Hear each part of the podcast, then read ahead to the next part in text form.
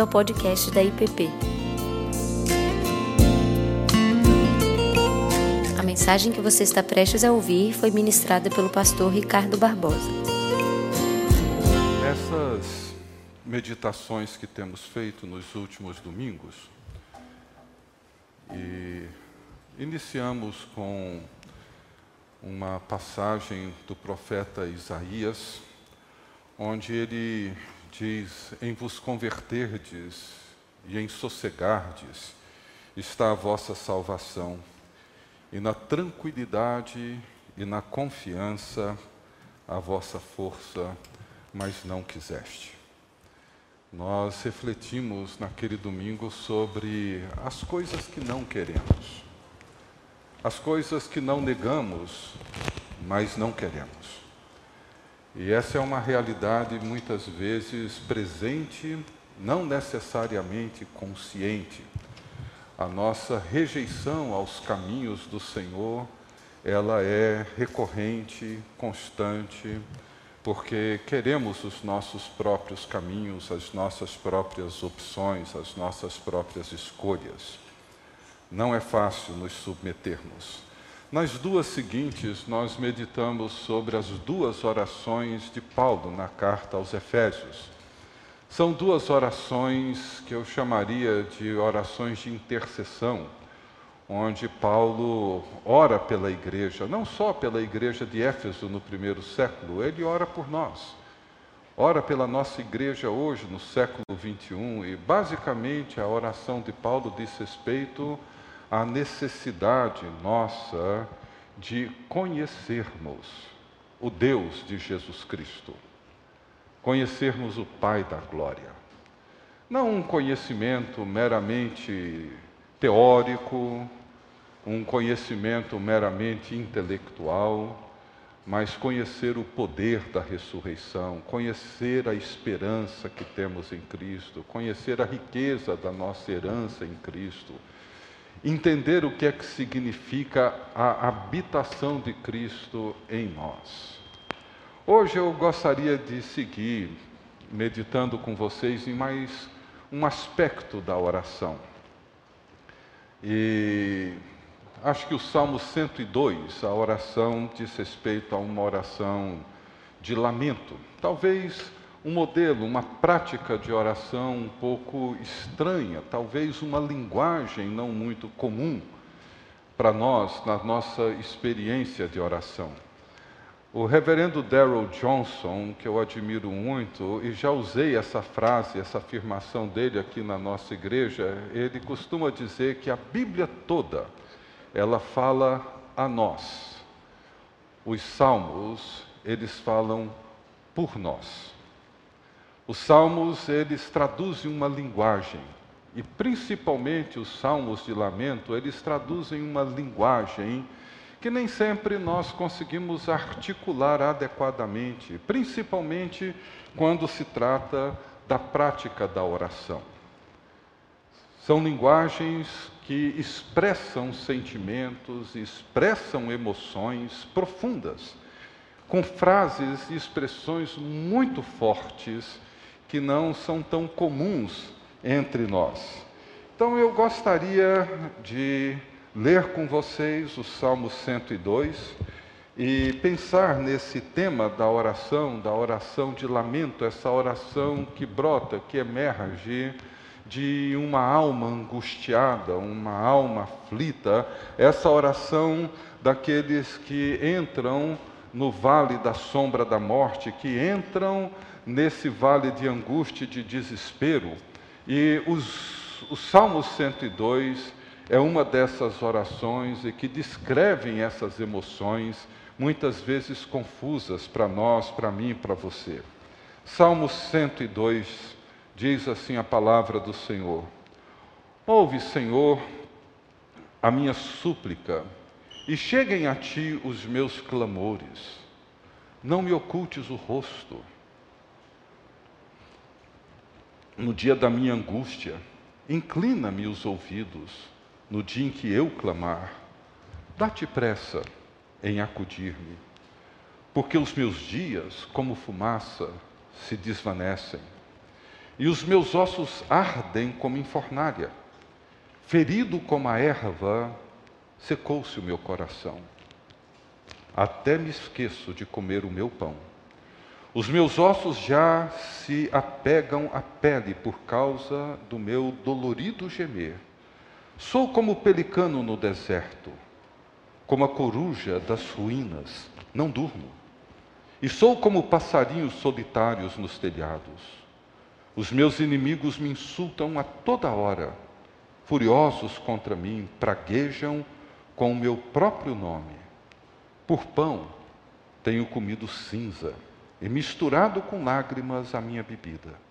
Por causa da tua indignação e da tua ira, porque me elevaste e depois me abateste. Como a sombra que declina, assim os meus dias, e eu me vou secando como a relva. Tu, porém, Senhor, permaneces para sempre, e a memória do teu nome de geração em geração. Levantar-te-ás e terás piedade de Sião, é tempo de te compadeceres dela. E já é vinda a sua hora, porque os teus servos amam até as pedras de Sião e se condoem do seu pó. Todas as nações temerão o nome do Senhor e todos os reis da terra a sua glória.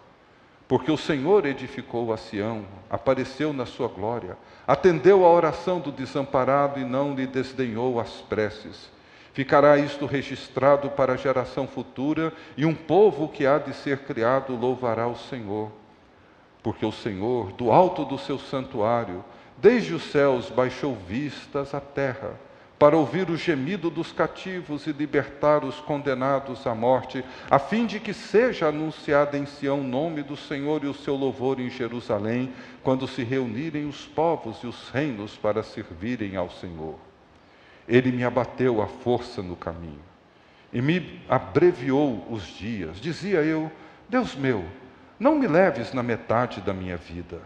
Tu, cujos anos se estendem por todas as gerações. Em tempos remotos, lançaste os fundamentos da terra e os céus são obra das tuas mãos. Eles perecerão, mas tu permaneces.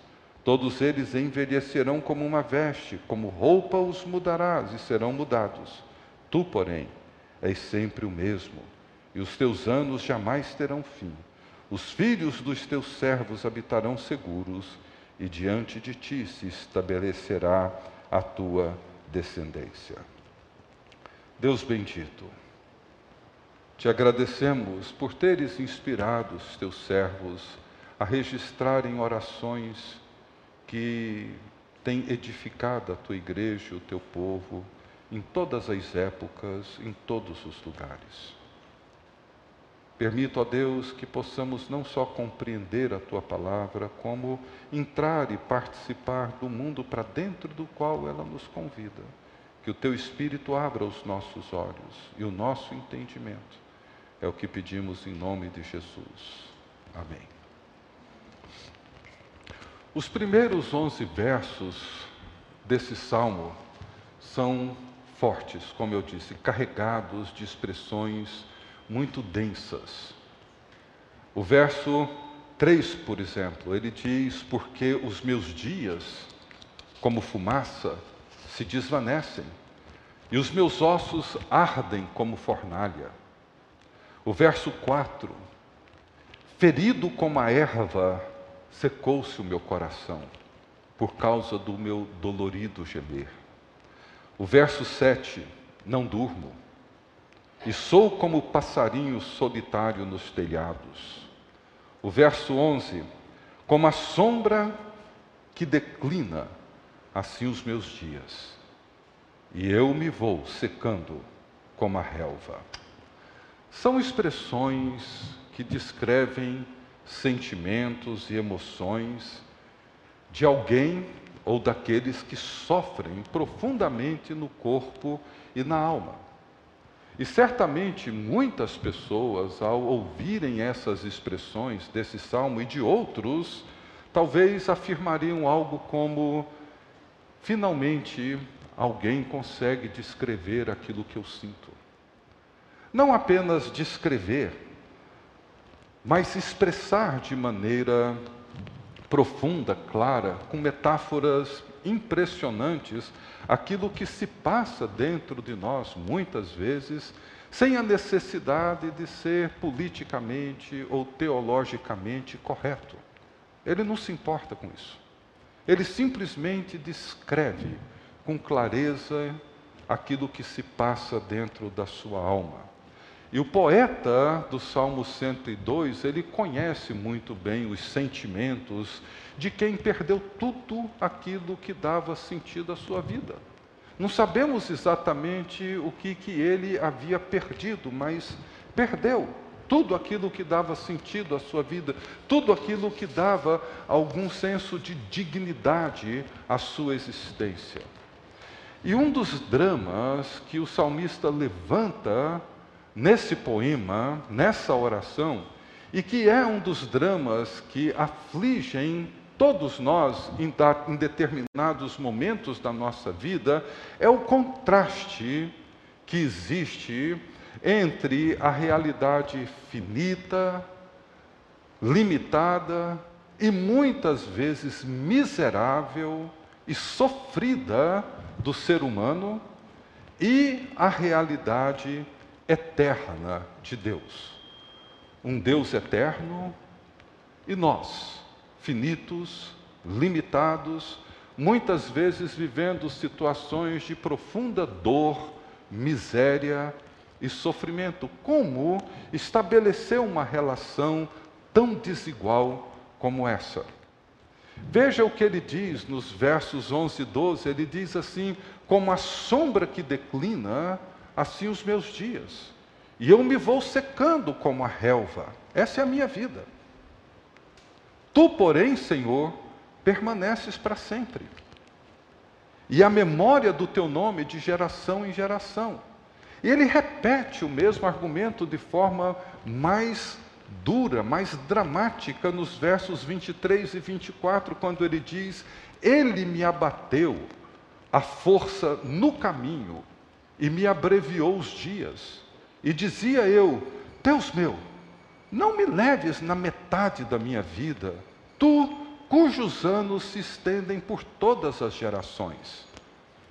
Eu falo, não faz sentido, o Senhor é eterno. Eu sou finito. E mesmo que a minha vida seja tão limitada e os meus dias tão curtos, o Senhor ainda vai me levar na metade deles.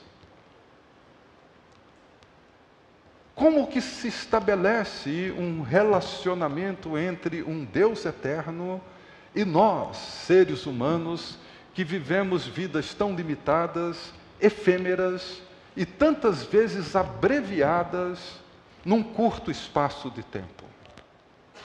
Não se trata de um problema espiritual abstrato, mas de uma realidade, eu diria que de uma realidade existencial que todos nós, num momento ou noutro, enfrentamos.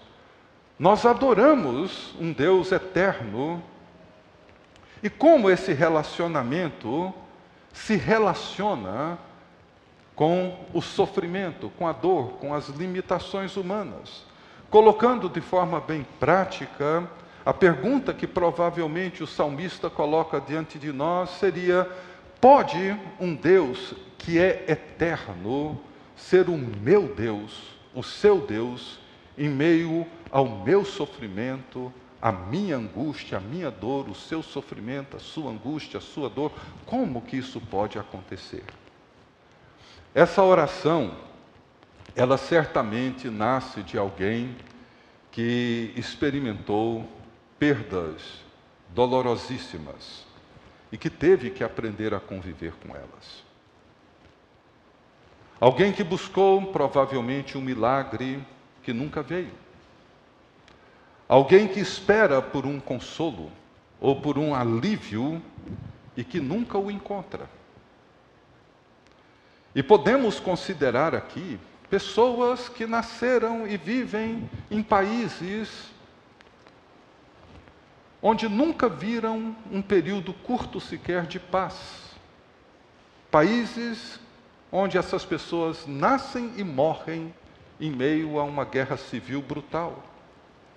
Pessoas que nunca conheceram a vida fora de um campo de refugiados.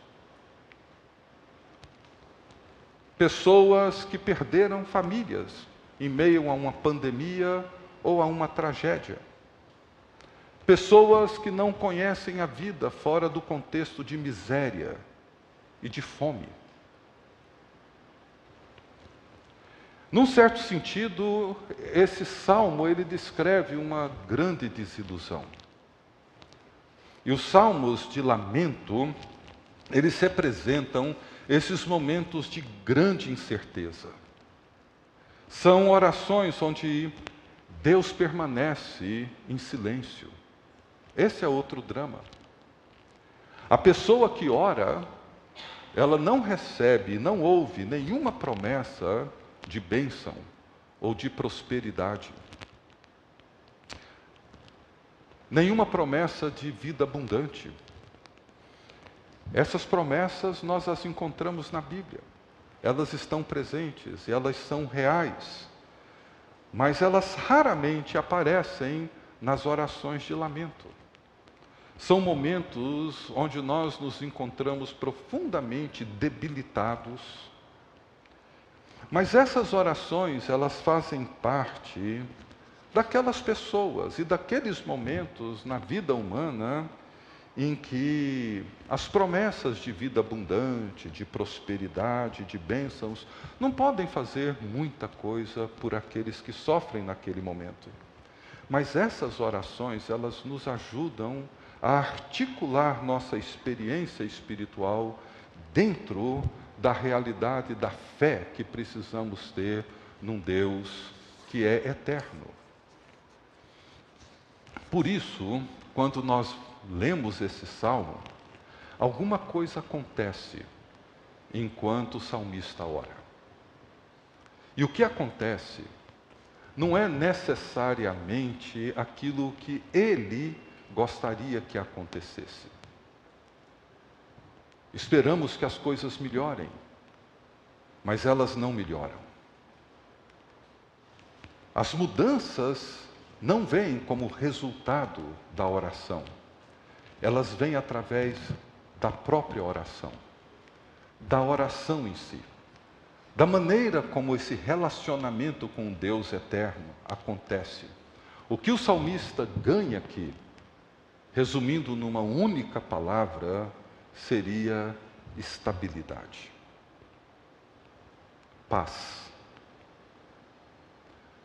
sossego, segurança. É a única coisa que ele ganha nesse salmo.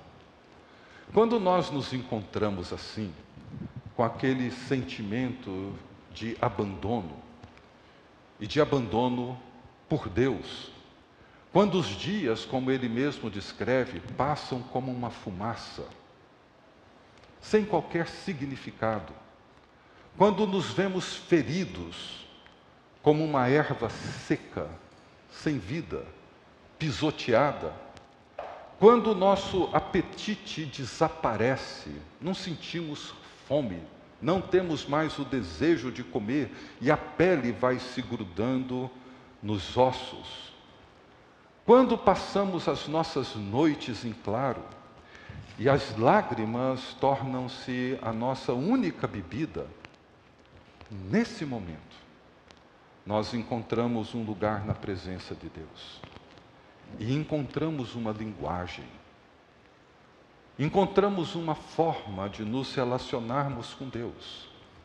A única linguagem e a única forma que pode dar algum sentido no relacionamento entre o Deus eterno e nós. Como eu disse, os primeiros 11 versículos desse salmo, o salmista deixa extravasar os seus sentimentos. Ele jorra de uma maneira impressionante a sua dor. E os pronomes desses 11 primeiros versos dizem respeito a ele, ao salmista, meus clamores, minha angústia, meus ossos, meus dias e por aí vai. No verso 12, ele muda. E isso acontece com muita frequência nas orações de lamento. Ele vem porque os meus dias, os meus ossos, a minha angústia, o meu isso, o meu aquilo, e de repente ele diz: Tu, porém, Senhor. E a linguagem muda, o foco muda, porque quando mudamos do eu para o tu, alguma coisa radical e profunda acontece na nossa vida, porque a perspectiva muda completamente. Veja como ele descreve a partir do verso 12 até o 17. Ele diz: Tu, porém, Senhor, permaneces para sempre, e a memória do teu nome de geração em geração. Levantar-te-ás e terás piedade de Sião. É tempo de te compadeceres dela, e já é vinda a sua hora, porque os teus servos amam até as pedras de Sião e se condoem do seu pó.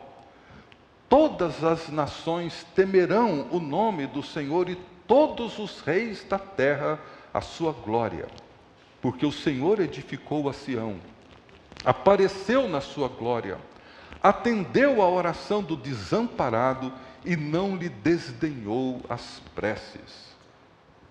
Veja o que ele diz. E quando ele muda o foco do eu para o tu, ele traz à luz a história. A história do povo de Deus com Deus eterno. As palavras a partir do verso 12, elas pertencem ao passado, não mais ao presente. Os seus antepassados viram Deus construindo Sião. Isso nos ajuda a entender que a fé dos nossos pais, a fé histórica que nós professamos, a fé de Abraão, de Isaac, de Jacó, a fé de Moisés, a fé de José, a fé de Davi, de Isaías, de Jeremias, de Abacuque, de Malaquias, a fé de Mateus, a fé de João, de Lucas, de Pedro, de Paulo, a fé de todos aqueles que nos precederam, essa fé da história, essa fé histórica, essa fé dos nossos antepassados, ela nos oferece os meios, os recursos, para resistir nossas angústias presentes. Se queremos amadurecer na vida da fé, não podemos depender das nossas experiências presentes, privadas, pontuais, para nos dizer quem Deus é, nem mesmo para discernir o que Deus está fazendo, nem mesmo aquilo que Ele está fazendo em nós. É essa fé dos nossos pais, daqueles que nos precederam, essa fé que pertence à igreja e que pertence ao povo de Deus, é a fé que nos sustenta no presente e nos sustenta nas nossas angústias. Em momentos em que as nossas experiências particulares e privadas não podem e não conseguem nos manter de pé. Nem sempre.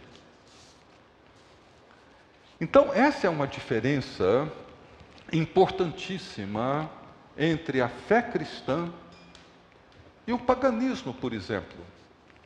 No paganismo, nós vemos que tudo dependia de uma resposta imediata dos deuses em quem aquele povo cria. Mas os deuses da Babilônia, ou os deuses do Egito, ou os deuses de Roma, só tinham valor para aquele momento presente, se é que tinham. E hoje eles são lembrados apenas pelos achados arqueológicos nas visitas que fazemos nos museus. No entanto, tanto para Israel quanto para a igreja hoje, a confissão da fé dos nossos pais, essa fé que o salmista diz que ela é afirmada de geração após geração, Essa fé que entra como um legado que os nossos pais nos deixaram e que aqueles que viveram antes deles deixaram e que nós deixaremos para os nossos filhos, netos e para as gerações futuras. Essa fé é que sustenta, mesmo quando a realidade da nossa vida contradiz aquilo que muitas vezes nós pensamos. É aquilo que o autor de Hebreus chama de nuvem de testemunhas. Aquele contingente imenso de pessoas que já viveram antes de nós e que nos garantem a jornada da fé, em direção a Cristo, Autor e Consumador da fé que nós professamos, que não é apenas a minha fé, a sua fé, mas é a fé dos nossos pais. Essa foi a lição que o pastor luterano Dietrich Bonhoeffer descobriu, aprendeu e compartilhou com a igreja da Alemanha do seu tempo. Para ele, os cristãos são identificados não pelas suas experiências, por mais reais, mais importantes, verdadeiras que elas sejam, eles são identificados por causa da sua fé em Cristo. No Cristo que viveu e morreu, no Cristo que os nossos pais creram.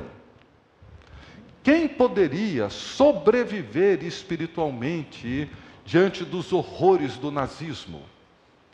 Quem poderia sobreviver diante da tragédia que se abateu no mundo naquele período da Segunda Grande Guerra? Porque quando a realidade do presente dá a nós a impressão de que Deus nos abandonou, como que nós iremos sobreviver espiritualmente? Somente a lembrança de uma fé histórica do testemunho daqueles que viveram antes de nós, é que irá nos manter de pé,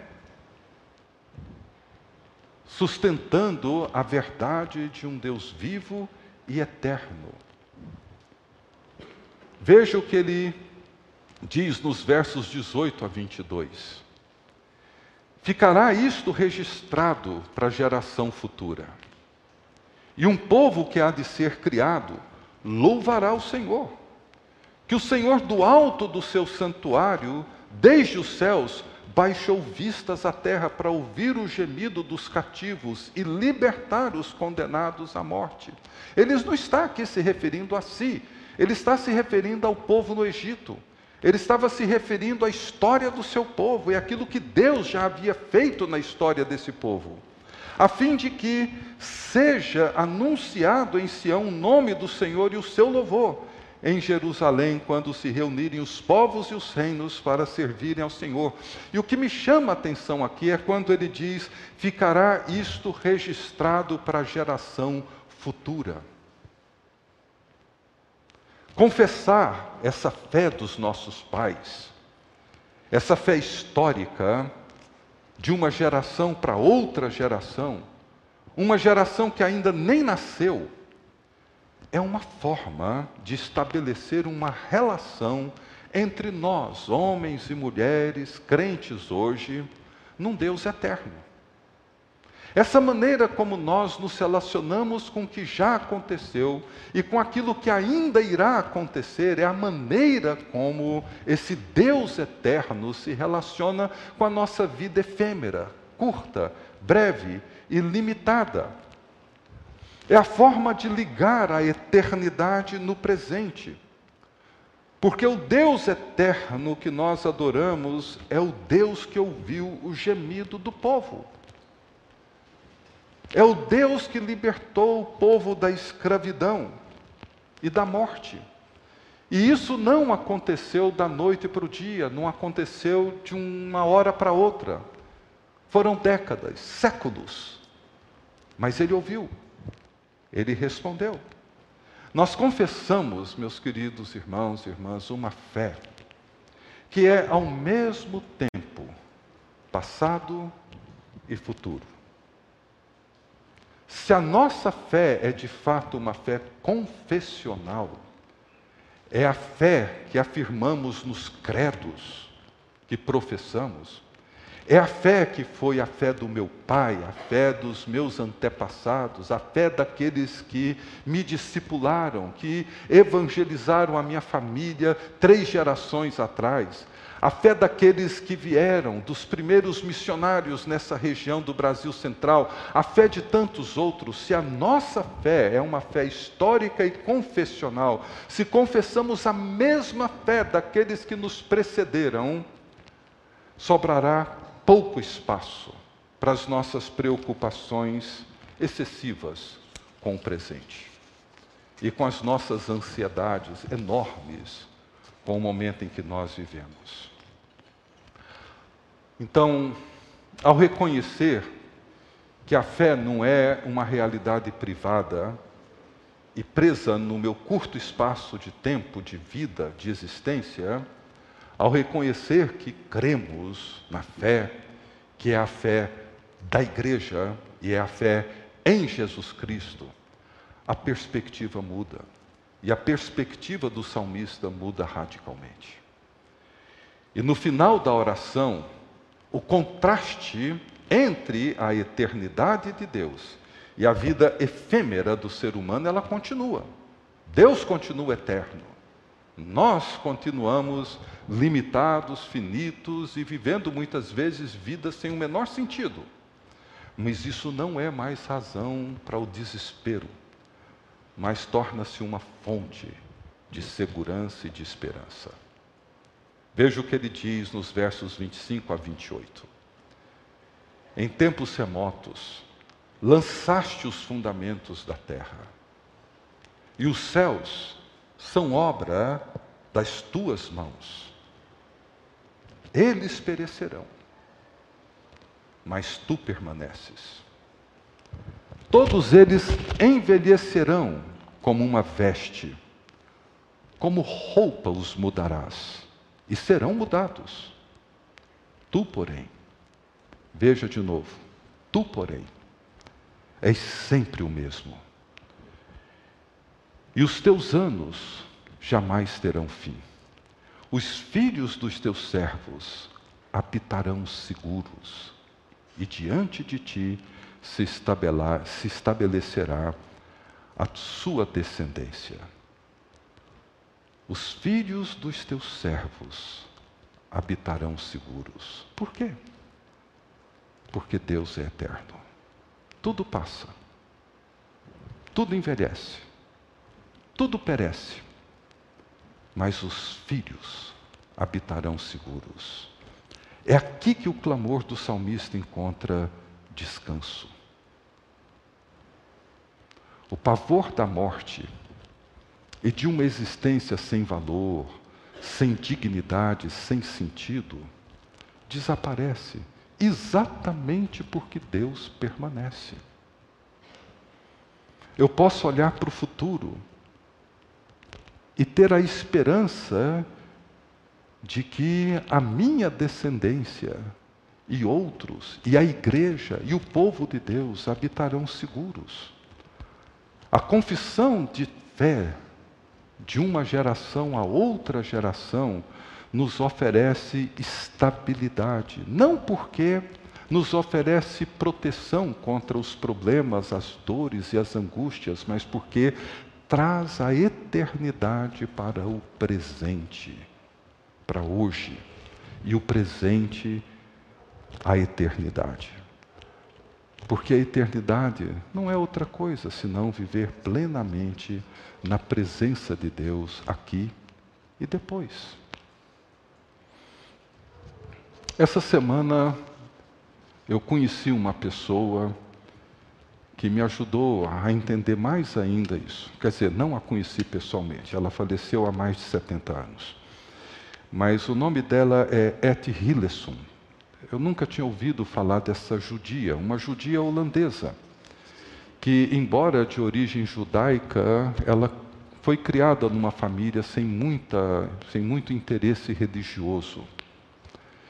E a sua busca por Deus tornou-se intensa na fase mais adulta dela. Ela faleceu com 29 anos, nasceu em 1914 e faleceu em 1943 em Auschwitz, em novembro de 43.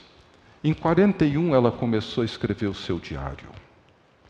E nesse diário ela começa a descrever a sua experiência com Deus e a sua busca por Deus e descreve o sofrimento que ela viveu e vivia a partir do contexto da sua compreensão, ainda que muito limitada e quase que primária da sua fé em Deus. E ela diz assim: Veja só, nós estamos aqui dentro da Segunda Guerra e é uma jovem judia que escreve. Ela diz assim: devemos abandonar nossas preocupações para pensar nos outros que amamos. Quero dizer isto. Devemos estar à disposição de quem encontrarmos em nossos caminhos e de quem tiver necessidade. Disponibilizar toda a força, amor e confiança em Deus que temos em nós mesmos e que ultimamente estão crescendo maravilhosamente em mim. Ou uma coisa ou outra. Ou se pensa apenas em si mesmo e na própria conservação, sem hesitação, ou se toma a distância de todos os desejos pessoais e se rende.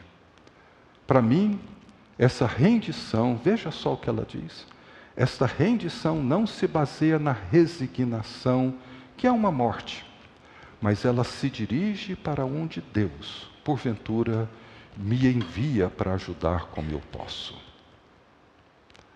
Ela teve a chance de deixar Auschwitz e se juntar a um grupo de judeus que trabalhavam numa um tipo de um, de um instituto que ajudava a se comunicar com os judeus, mas ela preferiu dar a chance para outros que necessitavam mais. E aí ela ficou até o fim. Então eu quero terminar com essa oração dela. Ela ora dizendo assim: Meu Deus, toma-me pela mão, vou segui-lo como uma boa menina. Não vou opor muita resistência. Não me afastarei de nenhuma das coisas que me acontecerem nesta vida Tentarei aceitar tudo da melhor maneira. Gosto do aconchego e da segurança, mas não vou me rebelar se for a minha vez de estar no frio. Enquanto segurar a minha mão, eu vou a qualquer lugar e tentarei não ter medo. E onde quer que eu esteja, procurarei irradiar um pouco desse amor, desse amor verdadeiro pelos homens que eu carrego dentro de mim.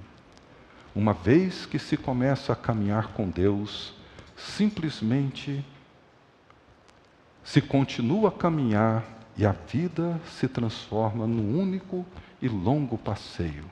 E conclui reconhecendo que pode ser que ninguém entenda o sofrimento que ela viveu e que o seu povo viveu nos campos de concentração, mas ela diz: Isso não importa. Ela termina dizendo assim: Por isso tenho de viver a minha vida tão bem, tão completa e convincentemente quanto possível, até o meu, até o meu derradeiro suspiro, para que o que vem a seguir a mim não precise de começar de novo, nem tenha as mesmas dificuldades. Que testemunho lindo de uma compreensão de alguém que entendeu que Deus é eterno ela disse: Eu vou viver da melhor maneira possível para que as gerações que vierem depois de mim não tenham que aprender de novo as mesmas coisas, que elas continuem.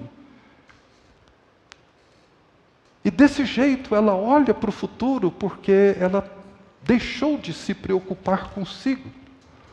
Porque o Deus eterno permite que nós olhemos para frente, porque consideramos o passado e sabemos que a eternidade de Deus é a única realidade que dá sentido à nossa vida, às vezes tão efêmera, tão sem sentido. Que Deus, o Deus eterno, nos envolva com a Sua presença de tal forma que não importa aquilo que aconteça com cada um de nós, que possamos viver, viver, para que a nossa fé seja transmitida para as gerações que virão, como aquela dos nossos pais que hoje sustentam a nossa nos tempos da nossa tribulação. Que Deus assim abençoe cada um de nós. Você acabou de ouvir o podcast da IPP. Para saber mais, acesse nossa página em www.ippdf.com.br.